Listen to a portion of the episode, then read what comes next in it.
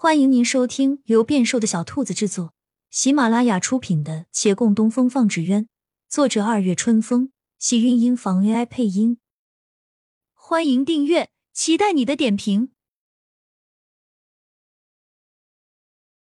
第二百八十三集，骆长青往四周扫量了几眼，以我对顾掌柜的了解，他很可能还没化。啊？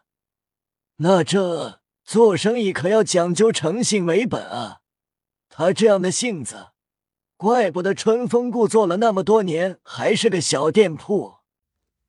陈生红踱着步，不行，既然叫我碰着了，我就不能做这没信用的事儿，我得想个办法。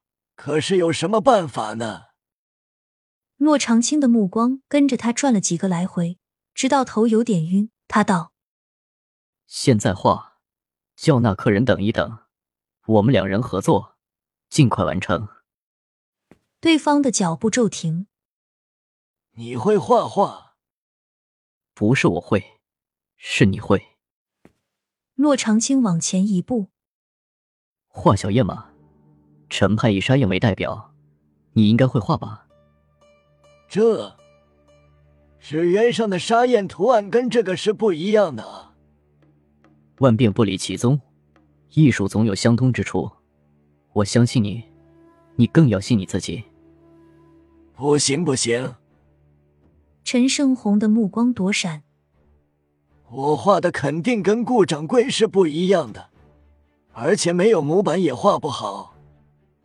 不一样没关系，你不是说要讲诚信吗？先交差再说。客户不满意，也有时间更改，没有模板更没关系了。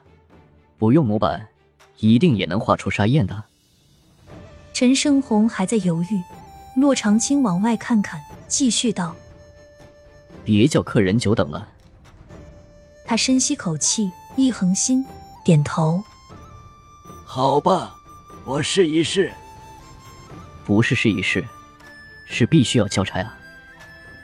他在咬牙。好，我画。他执笔点墨，按照平时绘制沙燕的步骤，两笔寻线，回展八式，红金缀素锦，意匠写形神。这卷轴或卷面虽呈现各有不同，但意蕴也可相同。陈胜红忘记自己是在作画，只当描蒙面，慢慢发现，没有母子的绘画似乎也不难。不但不难，还叫他触笔自由少了束缚，倒也游刃有余。反正成也得成，不成也得成。这样想着，后面慢慢淡然了。他画完双燕，骆长青再勾背景底色，着笔不必多，寥寥点出春意正浓即可。很快一幅画成，虽不大精细，但望之胭脂霞披，红映九霄。那一黑一红一对燕子，双翅大的离奇。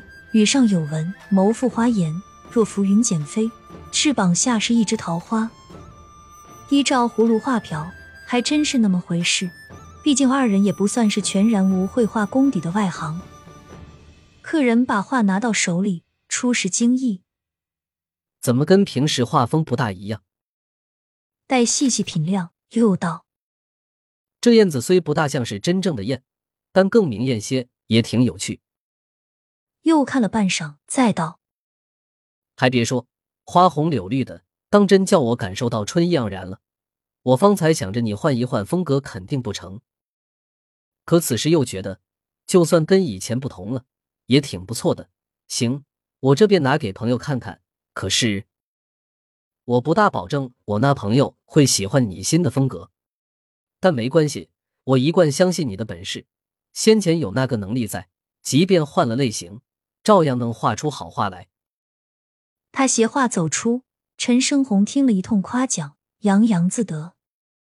想不到我还有这个天分呢，还是要逼一逼自己才行啊！骆长青趁机道：“是啊，所以您得相信自己。纵然陈派的模板没了，你也能够做出更好的出来。”他的笑意一脸，横眉道：“那不一样的。”老祖宗留下的东西不能改，就算改，我还能有本事比仙人做的好吗？洛长青见仍是说不通，也只好作罢了。闲聊几句，他想起来，你在这儿，那顾掌柜莫非去你家了？他在那边做什么呢？陈胜红若有所思，吃和睡。顾掌柜打了个喷嚏，他可没有功夫吃饭睡觉。他在红渊坊的后院里，面前排排站一众工人与学徒们。因为之前商议的雇佣模式，虽然红渊坊不开了，但这些工人还是有事情做的。他们在帮着长青斋做纸鸢。长青斋的人偶尔过来探一探，而他们自己的大掌柜已是有一段时间没出现了。今天突然被召集，他们面面相觑，糊里糊涂。顾掌柜掐着腰，高声道：“都给我听好了，红渊坊肯定是要开的，这陈派纸鸢。”也必须是要继续做的。模板没了不要怕，大家齐心协力做新的出来，也别怕不会做。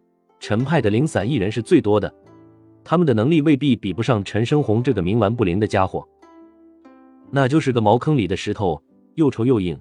你们别因此而泄气。另外，我们也可请四派抽人过来帮忙，办法多的是，大家都要有信心。亲亲小耳朵们，本集精彩内容就到这里了，下集更精彩，记得关注、点赞、收藏三连哦，爱你！